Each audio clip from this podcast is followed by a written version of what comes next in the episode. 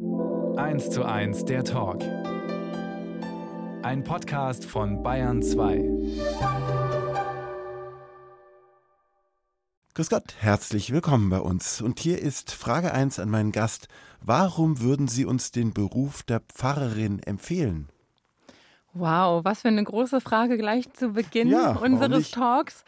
Ich würde den Beruf empfehlen, weil er ganz nah am Menschen dran ist. Ich habe jeden Tag mit unterschiedlichsten Menschen in den verschiedensten Situationen ihres Lebens zu tun und das bereichert mein Herz um das Vielfache. Also es ist wunderbar.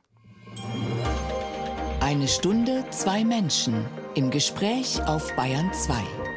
Achim Bogdan trifft Maike Schöfer, bald Pfarrerin auf Kanzel und auf Instagram.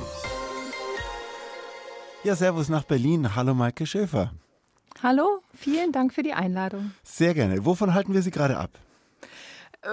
Ich bin tatsächlich ehrlich gesagt im Urlaub. Umso verdienstvoller, dass Also Sie sich vom die Zeit Pause nehmen. machen. Ja, auch gut. Sie sind äh, Vikarin in der evangelischen Kirche. Erklären Sie uns bitte mal, was das bedeutet. Also auch für die, die kirchenfern sind oder ja, vielleicht nicht so genau wissen, was es bedeutet. Pfarrerin, das kennen, glaube ich, sehr viele Menschen, die Berufsbezeichnung, diese Berufung. Vikarin ist für viele dann doch tatsächlich eine Fremdbezeichnung, ein Fremdwort, was vielen nicht geläufig ist. Vikarin ist tatsächlich eine Pfarrperson in Ausbildung. Eine Person, die im Pfarrberuf arbeiten und leben will und da eine praktische Ausbildung absolviert, nachdem sie eine akademische universitäre Ausbildung abgeschlossen hat. Also ich befinde mich gerade im Vikariat und bin jetzt noch drei Wochen Vikarin. Und dann richtig Pfarrerin. Und dann ab 1. Januar so richtig Pfarrerin, richtig. Wie ist es auf einem, keine Ahnung, Konzert, vielleicht sogar Punkkonzert, auf einer Party, wenn sich herausstellt, Sie sind eine Frau der Kirche? Wie reagieren die Leute? Ganz unterschiedlich und das ist auch wahnsinnig spannend. Ich erlebe zum Teil Ablehnung, ich erlebe ungläubige Blicke. Ich erlebe großes Nachfragen, großes Interesse, also ganz unterschiedliche Reaktionen. Und ich erinnere mich aber an meine Studienzeit, da war das sehr, sehr häufig der Fall, wenn ich mich vorgestellt habe, heute auch immer noch, und ich sage, ja, ich studiere Religionspädagogik oder jetzt, ich werde Pfarrerin, dann in der Regel ähm, weiten sich die Augen und es kommt ein großes Was, du, das hätte ich ja jetzt nicht gedacht. Ich dachte, Pfarrerin oder Religionslehrerin sehen ganz anders aus. Und das ist ganz spannend dann zurückzufragen, na, wie sehen die denn so aus? Ja, nicht so wie du. Und ich finde das eine interessante ähm, Beobachtung, dass Menschen ja mein Äußeres mit meinem Beruf, mit meiner Berufung nicht zusammenkriegen. Dann beschreiben Sie uns doch mal Ihr Äußeres. Wir sind ja im Radio hier. Ich weiß auch nicht, wie Sie ausschauen. Ja, schade. Ich dachte, wir treffen uns von Angesicht zu Angesicht, aber wir sind äh, telefonisch über die Leitung miteinander verbunden. Und ich habe mich jetzt ganz umsonst in Schale geworfen. Ich aber, auch. schade. Aber ich trage eine Lederweste, schwarze Jeanshose und Stiefel. Und was ist es dann, was die Leute so an ihrer Optik äh, sozusagen exotisch finden? Das weiß ich tatsächlich nicht. Vielleicht, ich vermute, weil ich ähm, jünger bin, weil ich eine Frau bin, weil ich vielleicht einen eher extrovertierten Kleidungsstil habe und das für viele mit Kirche ähm, oder Glaube nicht zusammengeht. Denn viele Menschen haben tatsächlich heute immer noch ein Bild von Religion, vor allem von Kirche im Kopf, das eher starr, verstaubt, alt, unbeweglich und uncool wirkt oder ist. Und ich würde sagen, das ist gar nicht so. Haben Sie Tätowierungen oder irgendwas? Oder einen, Natürlich, ungewöhnlichen, ha die einen ungewöhnlichen Haarschnitt? Vielleicht auch. Also ich habe einen kurz geschnittenen geraden Pony. Ich hatte mal vor zwei Jahren mir die Haare ganz kurz abrasiert. Ich habe auch Tätowierungen an meinen Armen, an meinem Körper, ein Piercing. Ich trage gerne Schmuck. Also ich liebe eigentlich Mode und ich liebe es, mich auch äußerlich zu verändern und zu experimentieren. Also das sprengt zumindest klischeeartige Erwartungen oder Gewohnheiten, wenn Sie da erscheinen. Sagen Sie mal so ein Echo, das Sie auch kurios fanden. Leute, die kurios darauf reagiert haben. Also kuriose Antworten, kuriose Reaktionen, die fallen mir ad hoc jetzt nicht ein. Was mir aber einfällt, ist tatsächlich dieses ungläubige Staunen und Nachfragen, ob das denn wirklich so ist. Und ähm, wenn ich das dann drei, vier, fünf Mal betont habe, ja, das ist wirklich so, ich werde Pfarrerin, dann kommen entweder eher ablehnende Haltungen, provokante Nachfragen oder im Laufe des Abends bekomme ich dann doch nochmal so an der Seite angetickt die Nachfrage, du erzähl doch mal, wie ist das eigentlich? Ich habe das und das erlebt und da bekomme ich dann manchmal tatsächlich seelsorgerliche Anfragen. Also ich merke schon, dass alleine meine Person zusammen mit ja, meiner Berufung, mit meinem Beruf etwas hervorruft in den Menschen und dass es immer irgendwie eine Reaktion und eine Beziehung ist, die da entsteht. Und das genieße ich sehr. Manchmal ist es auch ganz schön anstrengend, auch im Privatleben so konfrontiert zu werden. Und werden Sie auch manchmal für die Kirchengeschichte verantwortlich gemacht, auch für Dinge, die da schief liefen? Das auch, also die Klassiker Hexenverbrennung, Kreuzzüge und so weiter. Und da hoffe ich dann immer, dass ich äh, deutlich machen kann, dass das heute natürlich nicht mehr so ist, dass Kirche sich mit ihrer Vergangenheit auch beschäftigt hat und dass wir heute an einem ganz anderen Punkt stehen. Das zeigt mir auch das wenige Wissen, das wenige ja, Allgemeinwissen, was auch in der Gesellschaft ähm, herrscht gegenüber Kirche. Und ich hoffe, dass ich an der einen oder anderen Stelle vielleicht ein bisschen was Neues dazugeben kann. Sie sind außerdem sehr aktiv im Netz, vielen Leuten auch dadurch bekannt, auf mehreren Plattformen. Was mhm. genau machen Sie? Ich bin vor allem auf Instagram unterwegs als Ja und Amen und dort schreibe ich zum größten Teil über feministische Themen, also feministische Themen im Zusammenhang, im Bezug zu Kirche, Glaube und Religion. Und auch dort experimentiere ich mit Bildern, mit Bildsprache, auch mit einem künstlerischen Anspruch. Ich versuche eigentlich mit Mitteln der Religionspädagogik die Menschen im digitalen Raum dazu zu bringen, ja, zu diskutieren, nachzudenken über Religion, gefragt, angefragt zu werden. Wie denkst du eigentlich darüber? Was glaubst eigentlich du? Insofern sind Sie ja jemand, der und die in dem Fall Werbung für die Kirche macht. Also eigentlich müsste sich ja, müssen sich ja alle freuen, dass Sie da sind. Also was heißt Werbung für die Kirche? Das ist dann ein Begriff aus der Wirtschaft, ähm, würde ich fast sagen. Aber ähm, natürlich hat es irgendwie einen öffentlichen Auftritt und auch mit Öffentlichkeitsarbeit zu tun, das ist ganz klar, aber das hat mein Beruf ja generell. Also auch wenn ich im Supermarkt stehe oder wenn ich im Blatt der Regionalzeitung auftauche oder den Gemeindebrief, den viele Gemeinden herausgeben. Also es gibt da ja unterschiedliche Art und Weisen, in denen Fahrpersonen sowieso schon aufgrund ihres Berufes in der Öffentlichkeit wirken. Jeder Gottesdienst ist ja auch für die Öffentlichkeit ähm, offen und zugänglich. Also ähm, da würde ich sagen, ich nutze einfach nur andere Plattformen und bin auf andere anderen Plattformen unterwegs. Heute dürfen Sie mal die Plattform Radio benutzen, beziehungsweise genau. später auch Podcast. Die evangelische Vikarin und zukünftige Pfarrerin Maike Schöfer ist uns heute aus Berlin zugeschaltet. Wann haben Sie sich das letzte Mal über Ihre Kirche geärgert, Frau Schöfer? Ui, also ich ärgere mich natürlich hin und wieder, ähm, weil ich immer wieder mit Dingen zu tun habe, die schwierig sind für mich. Also das können dann Kolleginnen sein vielleicht, aber das können auch institutionelle Dinge sein. Und ich denke, das ist in Ordnung, sich zu ärgern, denn wir sind eine große Gruppe, eine große Gemeinschaft von Menschen, die miteinander lebt, arbeitet, denkt. Und äh, da kommt es zwangsläufig irgendwie auch mal zu Ärger, wie in der Gesellschaft ganz allgemein auch. Also Streitpunkte für Sie sind was denn zum Beispiel? Ja, eine Schwierigkeit für mich ist zum Beispiel, dass die Ehe für alle noch nicht in allen Landeskirchen möglich ist. Also in dieser Landeskirche, in der EGBO, in meiner Landeskirche, ist die Ehe für alle rechtlich gleichgestellt von der evangelischen Kirche, also ähm, seit 2016 glaube ich sogar. Und trotzdem ist das noch nicht in allen Landeskirchen möglich, beziehungsweise hat eine Fahrperson oder eine Gemeinde noch immer ein Vetorecht. Und das finde ich schwierig, denn ich frage mich, wie kann man gegen die Liebe zweier Menschen sein? Umgekehrt, wie oft freuen Sie sich über Ihre Kirche? Mehr, als dass ich mich ärgere. Mhm. Ich freue mich immer wieder über all die Menschen, die ich sehe, die in Kirche sind, arbeiten, leben, die auch Ärger deutlich machen und äh, Kritik benennen, die daran interessiert sind, weiterzuarbeiten, weiterzudenken, die so vielen Menschen helfen, die in Not sind, die Unterstützung brauchen. Ich freue mich über all die Ehrenamtlichen, ohne die diese Kirche und diese große Gemeinschaft, die vielen Taten und Hilfe überhaupt nicht möglich wäre. Ich freue mich über meine Kolleginnen, die mir ja gute spirituelle, bereichernde Momente ermöglichen. Also da gibt es so viele Punkte, wo mein Herz hüpft und springt. Wie hilft Ihnen denn der Glaube in Ihrem Leben? Eine große Frage. Und ich glaube, das werde ich bei jeder Frage sagen, die Sie mir stellen. Wie lange haben wir Zeit? Ist das fast meine Rückfrage. Unsere Sendung Aber, ist eine Stunde und es kommt genau. ganz auf uns drauf an, wie wir sie aufteilen. Wir können auch über eine Frage ganz lange reden. Ja, also mein Glaube spielt eine große Rolle in meinem Leben und in meinem Alltag.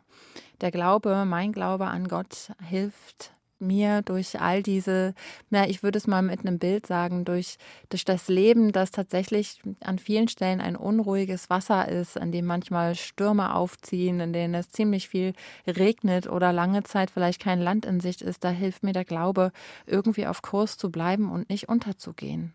Unterscheiden Sie eigentlich zwischen Glaube und Kirche? Ich unterscheide auch zwischen Glaube und Kirche, wobei mir meine Kirche sehr wichtig ist, um mein Glauben auch zu praktizieren. Und da brauche ich besonders die Gemeinschaft. Ich bin immer wieder so überrascht, welche große Kraft das zum Beispiel im Sonntagsgottesdienst hat. An welchem Ort in meinem Leben sitze ich sonst neben so vielen unterschiedlichen Menschen? Menschen, die gerade trauern, Menschen, die gerade vielleicht Oma geworden sind, Menschen, die fragen und suchen und wir alle sitzen in einer Kirchenbank nebeneinander und singen das gleiche Lied Lied, das beruhigt mich unglaublich und gibt mir so viel Kraft und Halt. Und auch, wenn ich alleine bin und auch, wenn ich die Momente alleine brauche, mit mir und mit Gott, brauche ich doch sehr die Momente in der Gemeinschaft und in der Kirche. Nun ist gerade Adventszeit. Was ist das für eine Zeit für Sie als angehende hm. Pfarrerin? Also ich bin ganz ehrlich zu Ihnen. Also die besinnliche und ruhige Zeit, die ist bei mir gerade nicht. Es ist gerade so viel zu tun und so viel zu erledigen und zu arbeiten, dass ich tatsächlich sehr sehnsuchtsvoll den ruhigen Tagen entgegenblicke. Die Adventszeit ist für viele Fahrpersonen und für alle Menschen, die in Kirche arbeiten, eine Zeit, ja, ähm, the busiest time of the year. Also, Vielleicht auch auf ähm, der Live, je nachdem. ja, wahrscheinlich auch. Also dort haben wir immer sehr viel zu tun. Und in der Regel sind das auch wahnsinnig schöne Momente, also von Adventsfeiern und Adventsandachten und Weihnachtskonzerten, der vielen schönen Musik und den Weihnachts- und Adventsgottesdiensten, hat das natürlich auch immer mit Vorbereitung zu tun. Und bei mir kommt jetzt noch etwas dazu, denn ich bereite gerade meinen Umzug vor. Ich werde direkt nach den Weihnachtsfeiertagen umziehen. Genau, da stehen schon die halben Kartons und wir werden in diesem Jahr also nicht auspacken, sondern einpacken zu Weihnachten. Die Kisten packen, Sie haben es schon gesagt, Sie gehen jetzt aus dem Vikariat, aus quasi dieser Ausbildung raus und gehen tatsächlich in Ihre erste tatsächliche Pfarrstelle. Sagen Sie mal, wo Sie jetzt tätig sind und was Sie jetzt in Zukunft erwartet. Ja, ich bin gerade aktuell Vikarin in Berlin-Charlottenburg am Lietzensee und dort hat gerade der Abschied begonnen. So langsam sage ich auf Wiedersehen und so langsam sage ich Hallo schon in meiner neuen Gemeinde, in der ich dann offiziell ab 1.1. Pfarrerin sein werde in Berlin-Adlershof. Also das ist gerade eine Zeit der Abschiede und des Willkommens und wieder neu Ankommens. Ähm, eine Zeit, in der sich gerade einiges überschneidet. Und ab 1.1. geht es dann so richtig los für mich.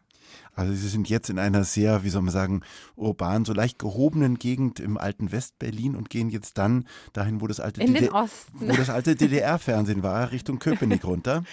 Richtig, mhm. genau, genau dahin. Und ich freue mich, freue mich sehr darauf. Das ist eine ganz, ganz spannende Gegend.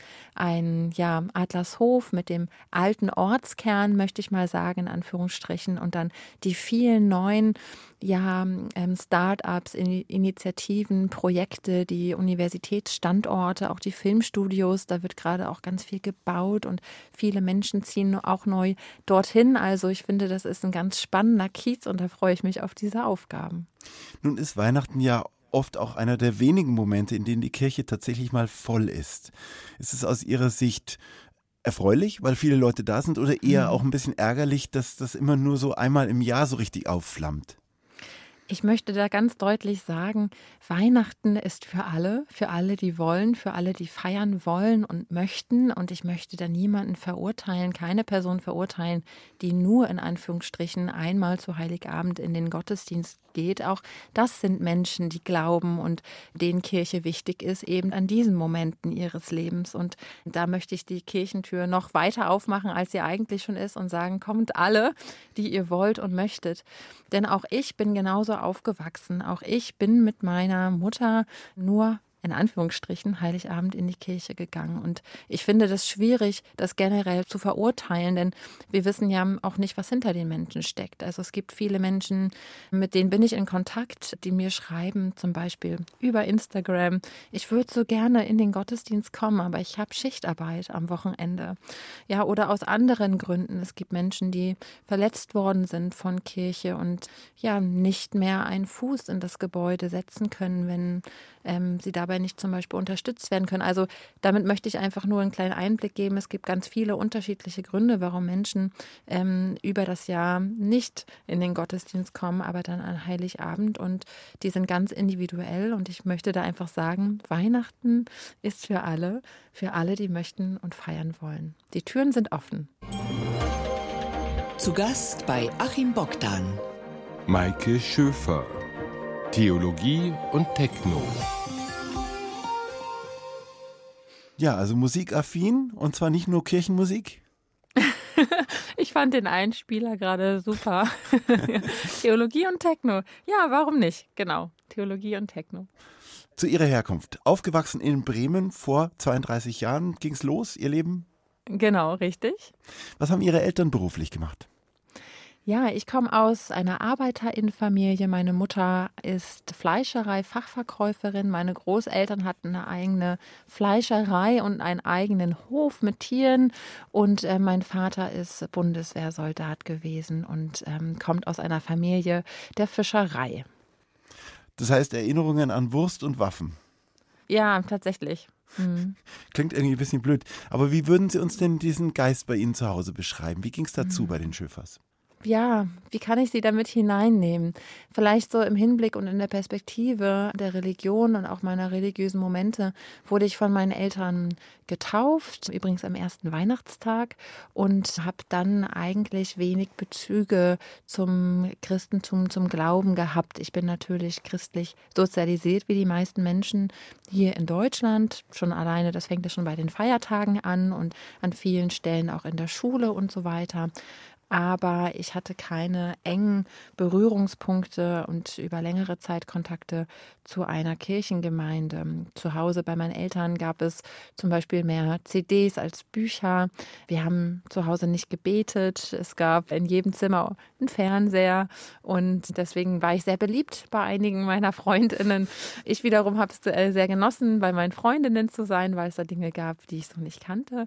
Also wie das so häufig auch ist in der Kindheit. So kann man sich das vielleicht vorstellen. So bin ich aufgewachsen. Ich ähm, bin konfirmiert, weil man das so macht, in Anführungsstrichen. Und ähm, hatte aber auch durch die Konfirmationszeit keine engen Kontakte, keine Freundinnenschaften. Ich hatte keine tollen Freizeiten und keine tollen Fahrten, die ich erlebt habe, sondern das war eigentlich eher so, mh, hm, muss ich da jetzt hin? Ähm, habe da meine Zeit da eher abgesessen.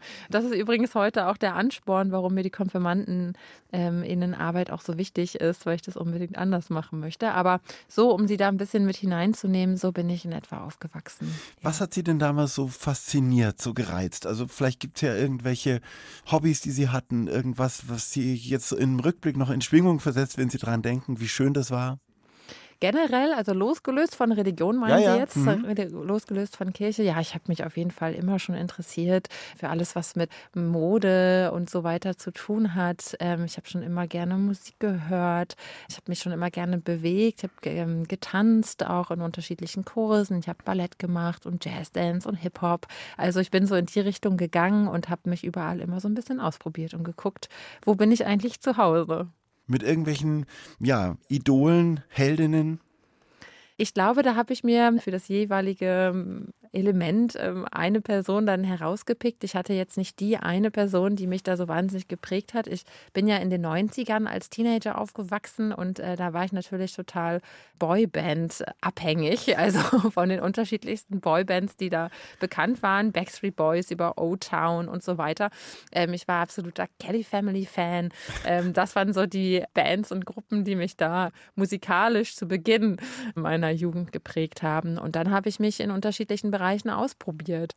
Dann habe ich mich für die Punk-Szene interessiert und mir die Haare in allen Farben gefärbt, die es so gibt. Und dann habe ich mal geguckt, was gibt es eigentlich so für äh, Metal-Musik. Dann habe ich geguckt, was gibt es eigentlich so für Popmusik. Also wie das vielleicht auch so in Teenagerjahren ganz üblich ist, Fragezeichen, habe ich mich doch in den unterschiedlichen Bereichen ähm, nicht nur musikalisch, sondern auch ja, fashionmäßig ausprobiert. Waren Sie auch rebellisch in irgendwas? Ich glaube, meine Eltern würden sagen, ja. Aus meiner Perspektive heute würde ich sagen, vielleicht auch nicht anders als jedes andere Teenagerkind.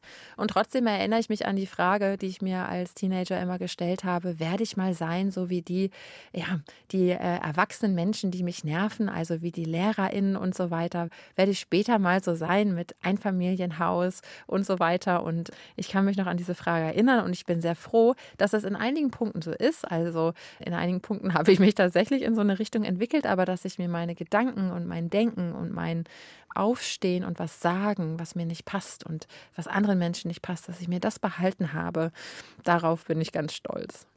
Und Sie haben ja vorher schon gesagt, im Prinzip war das ja zu Hause, was die Kirche angeht, so ein distanzierter Glaube, es gehört einfach dazu, aber spielt jetzt auch nicht unbedingt die Hauptrolle. Wo ist denn die Nähe dann aufgekommen zur Kirche? In meiner Familie hat es nicht die Hauptrolle gespielt, um ihre Worte zu benutzen, aber tatsächlich in der Familie meiner besten Freundin zu der Zeit. Sie fand das bei mir immer ganz toll. Bei uns gab es Kelloggs und Spaghetti Bolognese und Fernsehen. Und bei ihr gab es dann den Gottesdienstbesuch und äh, das Predigtgespräch danach am Brunchtisch. Und das fand ich ganz spannend und toll. Also ich habe das sehr genossen, einen Einblick in ihre Familie zu bekommen und ähm, den gemeinsamen Gang zum Gottesdienst und dann dann in der Kirche zu sitzen. Natürlich auch ich konnte mich nicht zusammenreißen als Teenager und habe da die verbotenen Lachflashs bekommen und dann mit Bauchschmerzen die Kirche wieder verlassen, das ist klar.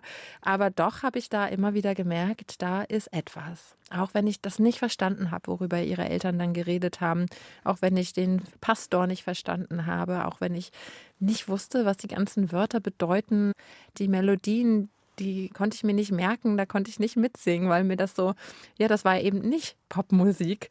Das war für mich total schwierig und trotzdem bei all den Schwierigkeiten habe ich gemerkt, da ist doch was, was mich begeistert, was mich anrührt, ganz tief in meinem Herzen. Ja, was ein Geheimnis ist, das ich gerne entdecken will. Das habe ich da festgestellt und gemerkt und habe dem aber keinen Raum gegeben, dem weiter nachzugehen, denn wie macht man das denn, wenn man oder wenn ich zu der Zeit keine Sprache dafür hatte? Wie kann ich wissen, dass ich da weitergehen will, wenn ich das nicht mehr ausdrücken kann? Ja, und die Schwelle liegt natürlich auch relativ hoch, zu sagen, man studiert evangelische Theologie. Wie war es denn bei Ihnen, diese Studienentscheidung, als Sie fertig waren mit der Schule? Ich habe nicht evangelische Theologie studiert. Mein äh, Werdegang ist ein wenig anders. Ich bin nach Berlin gezogen, ziemlich schnell mit 18, 19 Jahren und wollte eigentlich nie studieren. Ich wollte tatsächlich Schauspielerin werden und habe dann aber ziemlich schnell gemerkt, boje, da muss man ganz schön viel Kontakte haben und Geld und das habe ich alles nicht und habe mich tatsächlich nie getraut, so Vorstellungsgesprächen zu gehen. Und mein Umfeld, ich bin aber tatsächlich immer in einem Umfeld ähm, aufgewachsen, in dem es viele Freundinnen gab, die aus akademischen Elternhäusern, Familien kamen und die haben alle studiert. Und dann dachte ich, da muss ich wohl auch studieren. Ich kann mich hier in Berlin nicht mit mehreren Nebenjobs äh, über Wasser halten. Ich glaube, ich muss doch was Richtiges machen und habe aber einen ganz schlechten NC. Ähm, also so schlecht, dass ich gerade mein Abitur bestanden habe. Und ich sage das auch immer wieder, weil mir tatsächlich mal gesagt wurde, ich soll das nicht sagen als angehende Pfarrerin oder später als Pfarrerin. Das würde den Beruf herabwürdigen. Ich finde aber, dass es ihn aufwertet, weil ich damit ganz deutlich eigentlich sagen möchte, dass alle Menschen, die sich dafür interessieren, auch diesen Weg gehen sollten. Und ein Elternhaus soll dich nicht davon abhalten, diesen Weg zu gehen. Also, ich habe ein schlechtes Abitur, brauchte also ein NC-freies Fach und das waren nur Naturwissenschaften oder Religionspädagogik. Und dann habe ich mich für Religionspädagogik eingeschrieben und wurde angenommen. Und da bin ich sehr dankbar für, dass äh, mir diese Chance gegeben wurde, dass nicht auf meine Noten geguckt wurde, sondern auf das, was ich mitbringe, auf die Fragen und die Interessen und äh, die Lust und Laune, die ich mitbringe, aber auch die ja, Fähigkeiten. Und so durfte ich anfangen, Religionspädagogik zu studieren. Und ich hatte natürlich am Anfang keine Ahnung, was mich erwartet und was ich damit mal werde. Das hat sich natürlich erst zu Beginn des Studiums dann herauskristallisiert, aber ich habe da sehr schnell gemerkt, das greift ja genau diese Sehnsucht und genau dieses Geheimnis auf, was ich da schon damals in der Kirchenbank gespürt habe. Hier ist eins zu eins, eins für einen Gast, eins für einen Moderator, eine Stunde. Deswegen heißt unsere Sendung so hier auf Bayern 2, heute mit Achim Bogdan und meinem Gast Maike Schöfer, 32 Jahre alt, angehende evangelische Pfarrerin, überzeugte Feministin und auch Netzaktivistin aus Berlin, von wo aus sie gerade zugeschaltet ist. Jetzt haben wir gerade gehört, sie kam gar nicht aus so einer ganz kirchennahen Familie. Trotzdem war da Neugierde, Grundinteresse an der Materie und dann ein Studium, auch weil es kein Numerus Clausus gab. Dann kam also Religionspädagogik und dann, was war denn aus Ihrer Sicht der Wendepunkt? Ich habe Religionspädagogik studiert und bin dann erst einmal Religionslehrerin geworden. Und das aus folgendem Grund. Ich habe schon ganz früh zu Beginn des Studiums gemerkt, ich möchte eigentlich ins Pfarramt gehen. Und das ist auch in dieser Landeskirche, in der EGBO, mit dem Studium der Religionspädagogik möglich. Ich habe mich aber nicht getraut. Ich hatte nämlich ein Bild von Fahrpersonen in meinem Kopf, das ja sehr fromm war, das eine große akademische Laufbahn hinter sich hat und so weiter. Also ich war nicht mit vielen Fahrpersonen zu dem Zeitpunkt im Kontakt und ähm, dachte, ich kann das auch einfach nicht und habe da nicht an mich geglaubt und an meine Fähigkeiten und hatte auch vor allem die Empfehlungen aus meinem eher atheistisch geprägten Freundinnenkreis und Familienkreis, doch eher in die Schule zu gehen. Denn dann habe ich noch ein Standbein in der normalen Welt, in Anführungsstrichen.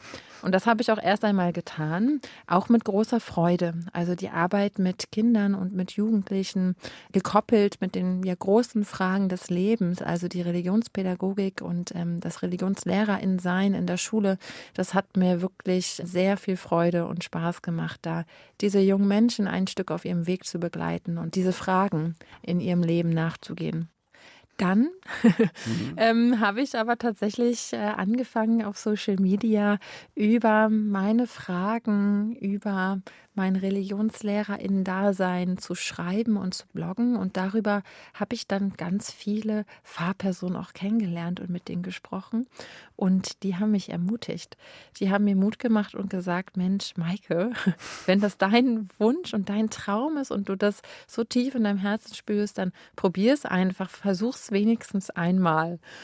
Und das habe ich mir äh, zu Herzen genommen und habe gesagt, ja, ihr habt recht. Sie haben mich nicht nur bestärkt und ermutigt, sondern sie haben mir auch gezeigt, dass sie Menschen sind und das klingt jetzt so einfach, aber mein Bild von Fahrpersonen war eben ja auf einem ziemlich hohen Sockel und sehr weit weg von mir selber. Und, das heißt, Sie ähm, waren ja eigentlich, auch wenn ich das richtig verstehe, auch so ein bisschen so zweifelnd, ob das, ob genau. die Hürde zu hoch liegt für Sie, ob Sie vielleicht auch mit den Zweifeln, die Sie selber auch haben, am Glauben, äh, da richtig sind. Und vor allem, weil ich eben nicht aus einer ja, eng kirchlich-christlichen Familie stamme, also bringe ich da genug mit, um in das Pfarramt zu gehen? Bin ich überhaupt fromm genug? Kann ich mithalten, theologisch, akademisch? Das sind natürlich Fragen, also im Hinblick auf Klassismus, die ganz klar kommen. Die kommen ja nicht von irgendwo her. Das ist klar. Aber ich habe durch die ja, enge Zusammenarbeit als Religionslehrerin und dann als auch als Bloggerin auf Social Media mit und durch Fahrpersonen Mut bekommen und ein anderes Fahrbild gezeigt bekommen. Und zwar, dass auch sie Fragen haben. Dass auch sie vielleicht in einem Pfarrhaus, in einer Pfarrfamilie groß geworden sind, aber andere Fragen haben und andere Hürden hatten, mit denen sie sich beschäftigen mussten. Und ich habe auch viele Menschen kennengelernt, die aus ähnlichen ja, Situationen und Familien stammen wie ich, ähm, die mich da ermutigen konnten. Und dann bin ich quasi ins kalte Wasser gesprungen und habe mich bei der Landeskirche beworben als Vikarin und ähm, ich wurde da groß unterstützt und habe da Mut bekommen und wurde angenommen und bin jetzt ja am Ende meiner zweieinhalbjährigen Ausbildung, praktischen Ausbildung zur Pfarrerin. Ja, und wie ging es Ihnen denn dann? Also äh, diese Hürden, die Sie vorher für sich, sich mhm. vorgestellt mhm. haben, wie haben Sie es dann in der Praxis dargestellt?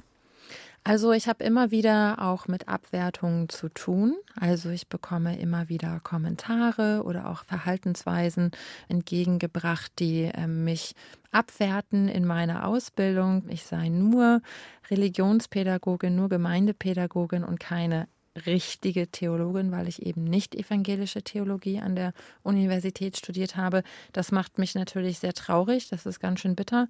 Das höre ich ähm, leider immer wieder, auch von Kolleginnen, gerade auch im universitären Bereich. Und ich kann da nur entgegenhalten und entgegenstellen, dass ich glücklicherweise, ich freue mich sehr darüber, dass ich eine Ausbildung und ein Studium hatte mit einem anderen Schwerpunkt und zwar mit einem pädagogischen. Und ähm, dass mein Beruf und die Berufung also als Pfarrerin Lehrerin natürlich viel mit den Menschen zu tun hat. Und ich habe in meiner Ausbildung sehr davon profitieren können, von meiner ja, siebenjährigen Erfahrung auch als Religionslehrerin. Das hat mir sehr geholfen. Nun setzen Sie auch andere Inhalte. Wir haben schon kurz darüber geredet. Mhm. Sie haben einen feministischen Ansatz und den äußern Sie ja auch offen auf der Kanzel und natürlich auch im Netz bei Ihren Aktivitäten. Mhm. Was kriegen Sie für ein Echo? Es gibt ja auch Leute, die sich da angegriffen fühlen. Zum allergrößten Teil bekomme ich sehr positive Rückmeldungen und sehr positive Kommentare und Nachrichten auf mein Engagement und auf meine Posts auf Instagram. Aber ich bekomme auch immer wieder und das sogar fast täglich Hassnachrichten. Und das muss ich so deutlich sagen. Mit, mit Hassnachrichten meine ich keine kritischen Anmerkungen oder Nachfragen oder Hinweise. Das finde ich wahnsinnig bereichernd und sehr, sehr wichtig. Also ich bin ja auf Instagram auch, um zu diskutieren und um miteinander zu reden. Und ich habe da schon durch viele Diskussionen auch viel gelernt. Das meine ich nicht, sondern ich meine wirklich Hassnachrichten. Ich meine wirklich Abwertungen aufgrund meines Geschlechtes, Abwertungen meines Glaubens, meiner Religion und das von unterschiedlicher Seite, also unter anderem von sehr konservativen und ich möchte auch sagen von fundamentalistischen Christinnen aus dem Netz. Ich bekomme aber auch aus der rechten Ecke Abwertungen und Hassnachrichten, also aus unterschiedlichen Bereichen. Ja, habe ich da täglich mit Hass zu tun, leider. Und das ist ja auch was, was sich teilweise auch fortpflanzt. Leute erzählen das rum in bestimmten Kreisen, posten das weiter und dann kommen plötzlich Leute an und beklagen sich und greifen sie an, die vielleicht gar nicht ursprünglich mit ihnen da zu tun hatten. Erzählen Sie mal über diese Mechanismen, die Sie erleben. Genau, also ich erlebe es häufiger, dass ich vor allem an Feiertagen angegriffen werde. Da ist mittlerweile meine Strategie, dass ich mich besonders an Feiertagen zurückhalte oder wenn ich merke, dass mein Herz gerade ein bisschen weicher ist oder zerbrechlicher, dann ist das schon mein Learning und meine Strategie, dass ich mich dann fernhalte. Und ich erlebe immer wieder, dass Posts von mir gescreenshottet werden und in bestimmten Kreisen geteilt und dass sich dann Menschen verabreden und dann ähm, ja gezielt auf mich losgehen gehen. Und das Problem und die Schwierigkeit ist natürlich, wenn das eigentlich nur sehr wenige sind, aber das wirkt natürlich sehr, sehr viel, wenn das gleichzeitig passiert und unter mehreren Posts, das ist natürlich wirklich schwierig, damit umzugehen und das ja auch zu verarbeiten und da Möglichkeiten zu finden, wie das gehen kann, trotzdem weiterzuarbeiten. Und was bringt die Leute so auf die Palme? Ähm, ich vermute, das sind unterschiedliche Punkte. Also noch immer ist ja Feminismus ein Thema, das in der Gesellschaft generell hitzig diskutiert wird, leider.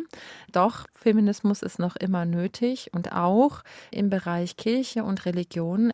Feminismus, feministisches Engagement kommt unterschiedlich gut an. Ich mache das in Anführungsstrichen, weil ich nicht möchte, dass Feminismus gut ankommt. Also es ist ja kein Trendthema, sondern ein notwendiges Engagement, sich für Gleichberechtigung einzusetzen. Ich kann gar nicht anders. Also ich kann eigentlich nur entgegnen, mein Glaube macht mich zur Feministin, denn der Einsatz für Gleichberechtigung, den finden wir, finde ich, auf jeden Fall schon bei Jesus. Ich würde sagen, Jesus war nicht konservativ und die Bibel ist nicht konservativ. Aber interessanterweise geht ein konservativer Lebensstil, ein konservativer Glaubensstil offenbar wahrgenommen von der Öffentlichkeit besser einher als ein feministischer Lebens- und Glaubensstil. Das finde ich immer noch interessant. 1 zu 1, der Talk auf Bayern 2. Achim Bogdan im Gespräch mit Maike Schöfer, feministisch, fromm, freischnauze. Feministisch, fromm, freischnauze. Was ist das für ein Format? Das ist ein YouTube-Format, das ich zusammen mit zwei Kolleginnen vor zwei Jahren initiiert habe und dann im letzten Jahr abgegeben habe an meine beiden Kolleginnen. Und jetzt ist das Projekt erst einmal ausgelaufen. Aber was war das? Was war das für eine Idee? Die Idee war, dass wir auf einer pinken Kirchenbank sitzen und jeweils eine Gästin aus einem ja, interessanten gesellschaftlichen Bereich eingeladen haben und mit ihr eben feministisch, fromm und frei Schnauze über ein Thema gesprochen haben. Ich hatte zum Beispiel meine Freundin Kybra zu Gast. Sie ist Muslimin und wir haben zusammen über das Beten gesprochen. Ich hatte eine Künstlerin und äh, Opernsängerin zu Gast und wir haben über Mansplaining, aka Godsplaining gesprochen. Also ähm, meine Kolleginnen und ich, wir hatten immer jeweils eine ja interessante Person auf der pinken Kirchenbank sitzen und haben kurze YouTube-Interviews gedreht und dieses Thema dann mit Religion und Kirche in Verbindung gebracht. Also Mansplaining kurz gesprochen, Männer, die eigentlich immer alles besser wissen und anderen erklären, gefragt oder ungefragt, wie es eigentlich geht. Genau, so wie das in den letzten 2000 Jahren in der Kirche passiert ist. Sie haben noch ein anderes Format. Drei Frauen, drei Religionen, ein Thema. Was ist das? Das ist ein Podcast, der ist vom House of One, das ja drei Religionen Haus, das in Berlin, in Berlin Mitte gebaut wird, aber auch über die drei Religionen hinausgeht. Und ähm, mit diesem Podcast vom House of One wollen wir das Projekt des House of Ones ja mit drei weiblichen Stimmen erweitern und wir drei, Kybra, Rebecca und ich, wir reden einmal aus der jüdischen, aus der muslimischen und einmal aus der christlichen Perspektive über, ja, wie unser Podcast schon sagt, ein Thema. Wir sprechen über Gotteshäuser, wir sprechen aber auch über aktuelle gesellschaftliche, politische Geschehnisse, wir sprechen über Erziehung, Pädagogik und Glaube, über, ja, all die Themen, die für uns wichtig sind und die uns interessieren. Und was haben Sie schon selber für sich gelernt in dieser Konstellation, in dieser Runde? Diese Runde ist für mich eine der äh, wichtigsten Momente meiner Woche. Also die beiden ähm, sind mittlerweile ganz enge Freundinnen geworden von mir. Und das allergrößte Learning, was ich begreifen durfte, begreifen konnte in dieser Zeit. Also wir nehmen jetzt seit etwa mehr als einem Jahr unsere Podcasts auf. Wir haben fast 40 Folgen schon aufgenommen. Und da habe ich gemerkt, interreligiöser Dialog ist im besten Fall über einen längeren Zeitraum und funktioniert ja auf Kontinuität und auf ähm, Wiederholung und auf äh, Tiefgang. Und bei aller Wichtigkeit ja ein interreligiöser Dialog auch fachspezifisch zu einem Thema auf einem Podium beispielsweise hat, merke ich doch, dass für mich persönlich dieser stetige Austausch mit meinen beiden Kolleginnen, Freundinnen, das ist, was mich wirklich weiterbringt im interreligiösen Dialog. Also ein echtes Verständnis für den anderen zu bekommen, für den anderen Glauben, das andere Weltbild in der gleichen Welt, in der wir leben. Ja, das äh, hat ganz, ganz viel erweitert und es wirft eigentlich, je mehr wir reden, immer mehr und neue Fragen auf.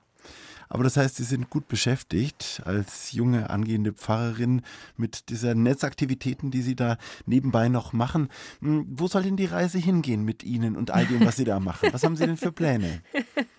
Also ich bin ganz ehrlich zu Ihnen, ich habe da keine Pläne. Mein Plan ist, das, was ich liebe, und das ist über Gott und Glaube zu sprechen, das auf vielen Ebenen zu tun. Und ähm, das möchte ich einfach gerne so weitermachen auf Instagram, wie es gerade ist. Das möchte ich gerne weitermachen mit diesem Podcast. Vielleicht entwickelt sich auch das ein oder andere Projekt dann ab Januar in meiner Gemeinde vor Ort.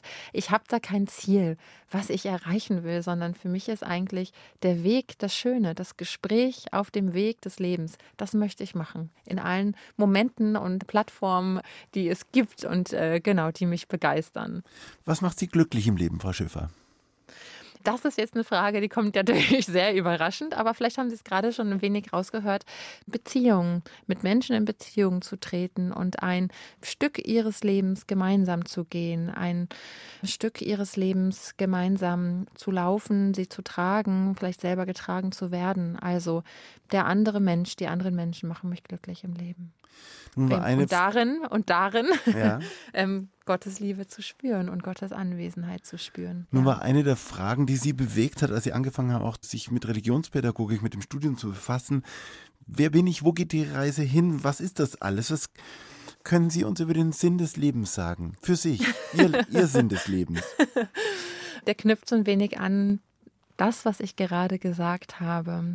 Ich glaube, die Suche, das gemeinschaftliche Suchen, das Bauen, das Verändern an äh, Kirche und Gesellschaft, an Miteinanderleben hier auf dieser Erde, ich glaube, das ist das, was uns herausfordert und was den Menschen eine Aufgabe gibt im Leben. Und ja, an der ich gerne baue, an der ich gerne arbeite und mitdenke und lache und mich auch ärgere, wie wir am Anfang schon zusammen besprochen haben, zusammen mit anderen Menschen. Also ich glaube, das ist eine große Fülle, ein großer Punkt des Lebens und dass es vor allem bei all dem um die Liebe geht. Und da würde ich nochmal das Thema Hass auch aufgreifen, über das wir kurz gesprochen haben. Hass ist unglaublich laut leider in dieser Welt, analog und digital. Und ich glaube, bei all dem, was wir machen, dass einer der großen Sinne, wenn es da überhaupt eine Mehrzahl gibt, die Liebe ist. Die Liebe ist lauter als jeder Hass. Auch wenn sie manchmal nicht so gut zu hören ist, ist sie lauter, weil sie ist ewig. Die Liebe ist Gott. Und ich glaube, dass in all unserem Tun und Suchen und Bauen, in den Beziehungen und Begegnungen, dass darin die Liebe sichtbar und spürbar wird und darin eben Gott. Das war unser Kleine Mini-Predigt aus Versehen geworden, aber Sie haben gefragt. Das war unser heutiger Gast, die evangelische Vikarin und jetzt bald auch Pfarrerin Maike Schöfer. Herzlichen Dank für den Besuch und alles Gute nach Berlin. Frohe Weihnachten schon mal. Vielen Dank für die Einladung und ich wünsche eine gute, gesegnete Adventszeit. Herzlichen Dank für den Besuch und alles Gute nach Berlin. Und morgen im Talk hören Sie bei uns Margot Flügel-Anhalt, Theaterpädagogin und Weltenbummlerin.